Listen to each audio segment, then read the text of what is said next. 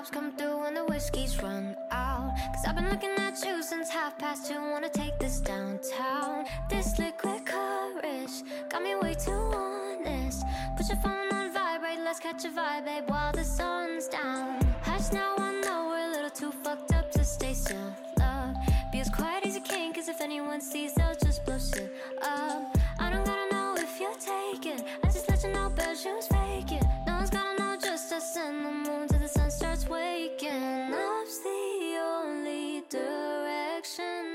Hello，大家好，欢迎来到醒着做梦。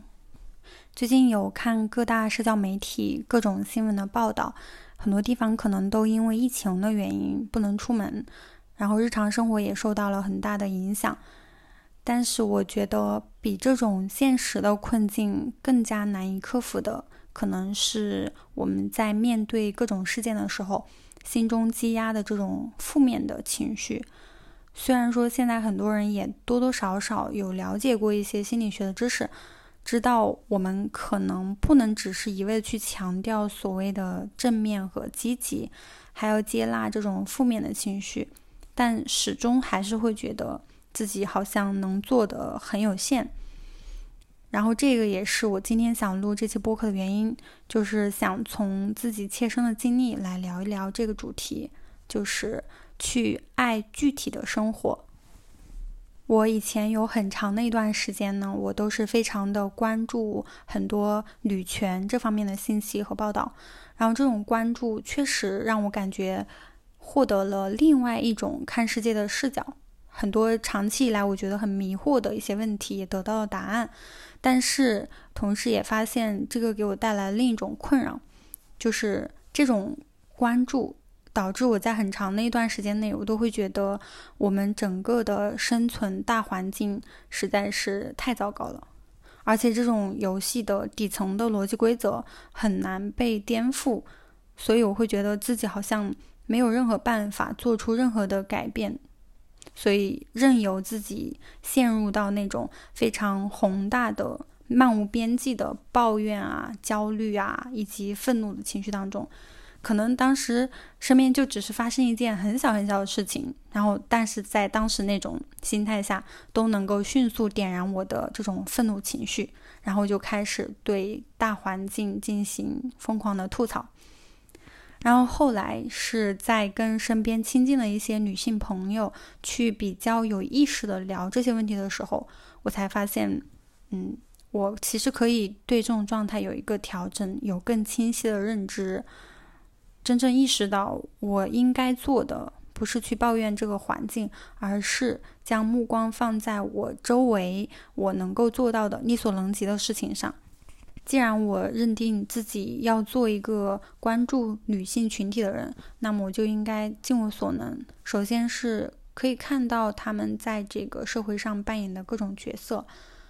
并且看见她们在各个岗位所贡献的力量。这些可能都是随时都在我身边发生的，生活当中真实存在的一面。然后在这种基础之上，我尽力的去多多的支持他们，哪怕是一些很小的事情。比如说我在选择健身教练的时候，包括我以后可能会去学游泳，然后在选择游泳教练的时候，可能我都会去选择女性作为我的教练同胞。之所以这样做，是一方面不想把一个人的能力和他的性别去挂钩，不想因为这个行业是以男性居多，从而觉得女性可能她能力不太行，反而是要选择能够在这个行业上留下来的女性，并且选择她们作为我的健身教练或者说游泳教练之类的，至少这个是可以在现实层面为女性去创造更多可能的机会。然后，另外一方面呢，就是能够实实在在的感受到女性之间的真实的链接，女性之间的互动，啊，女同胞之间的共同的烦恼，这些都是只有在我们进行真实的相处过后，才能够去展现出来的。以前看到的那些糟糕的阴影的一面，现在也并没有忽视。而是我决定不再将他们看作是重点，而是更多的去看到女性和女性之间能够互帮互助、充满光明和力量的一面。而事实上，女性之间互相帮扶的例子是有很多的，而我也应该去做这其中的一员。这种将目光拉近到身边具体的人身上的这种做法，我觉得能够在一定程度上可以减少我对于大环境的焦虑。我也不会再觉得自己是那么的充满着无力感。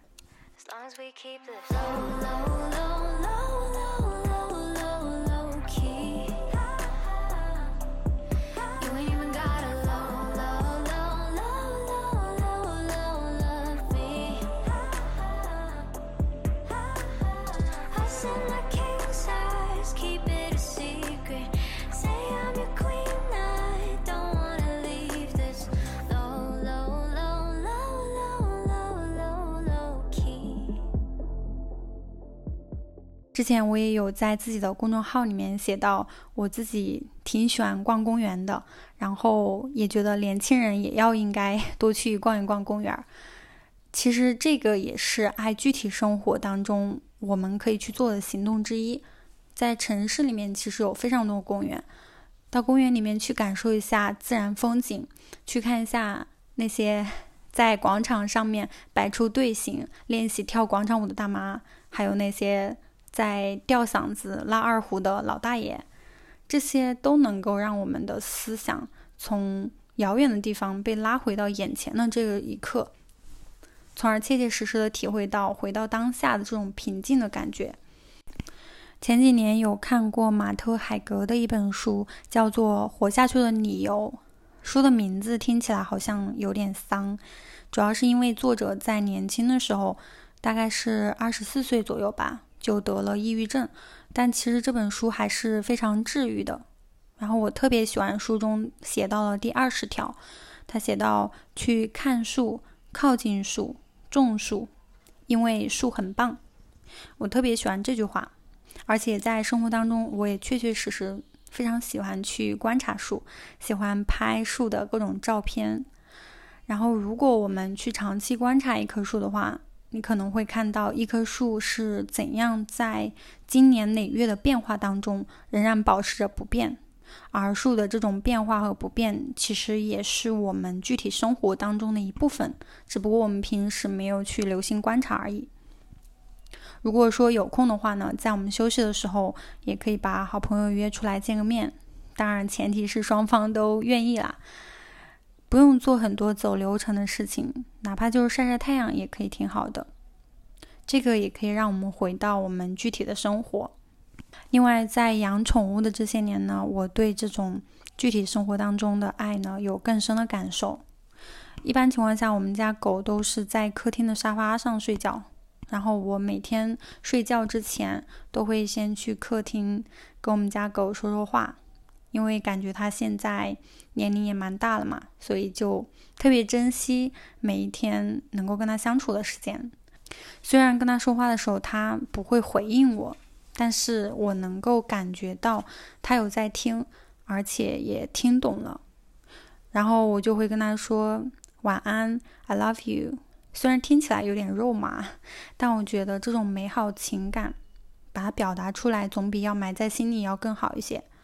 我觉得我们家狗狗也是能够让我感受到具体的爱的生命之一，它的陪伴，它的温暖，在我的世界来说都是独一无二、真实存在的。前几天有刚刚看完向彪老师的一本书，叫做《把自己作为方法》，它里面有提到一个观点，就是说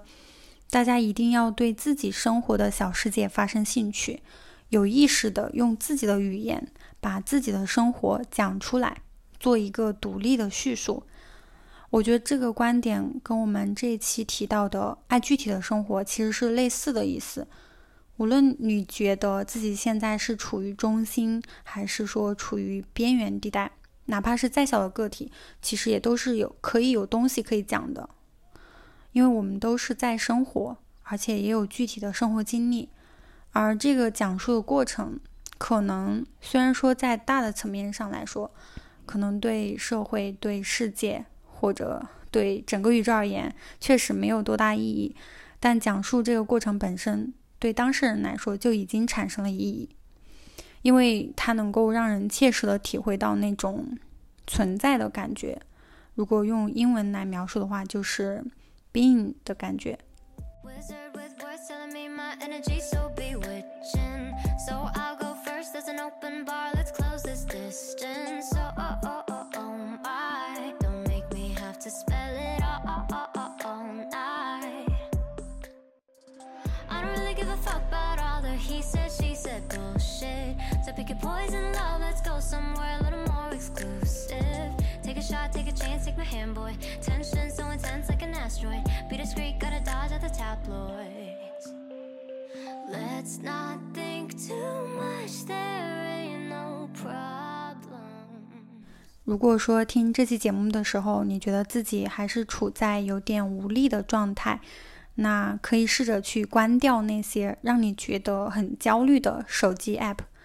因为他们就会像一个遥远的黑洞，放大你对自身的渺小无力感。关掉它们，尝试着动起来，去稍微做一些具体的事情，比如说去打扫一下你的房间，收拾一下你很久没有整理的衣柜，或者说去运动一圈儿，去菜场买点菜，去尝试做几个新的食谱。再或者呢，观察一下阳台外边的那棵树。有没有鸟飞过来停在上面？然后那个停在上面那只鸟，它是属于什么种类？是麻雀还是喜鹊？或者说给很久不见的朋友打个视频电话。总之呢，可以做任何在现有条件下你可以做的具体的事情。我这里上个星期有连续好几天都一直在下雨，而且其中有一场雨还下的特别大。然后我就做了一件自己觉得。有点小惊喜的一个小事吧，就是当我躺在床上睡不着的时候，我就听外面的这个雨的声音下特别大，然后我就起来把窗户打开，直接用手机把这个雨声给录了下来。当我回过头来听这个雨的声音的时候，感觉非常的奇妙。然后我突然之间好像就明白自己为什么一直都挺喜欢雨天的，因为。一旦开始下雨了，一旦这个雨的声音特别大的时候，其他的声音就变得很小，只能听到雨声，而这个是让我感觉非常平静的一种状态。也可以给你们听一下那天大雨的声音。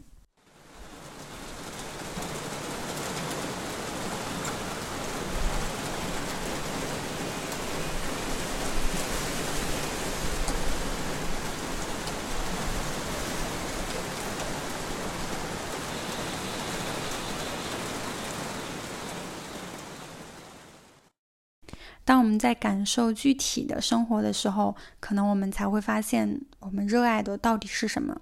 从而真正唤醒我们生命当中丰盛的能量。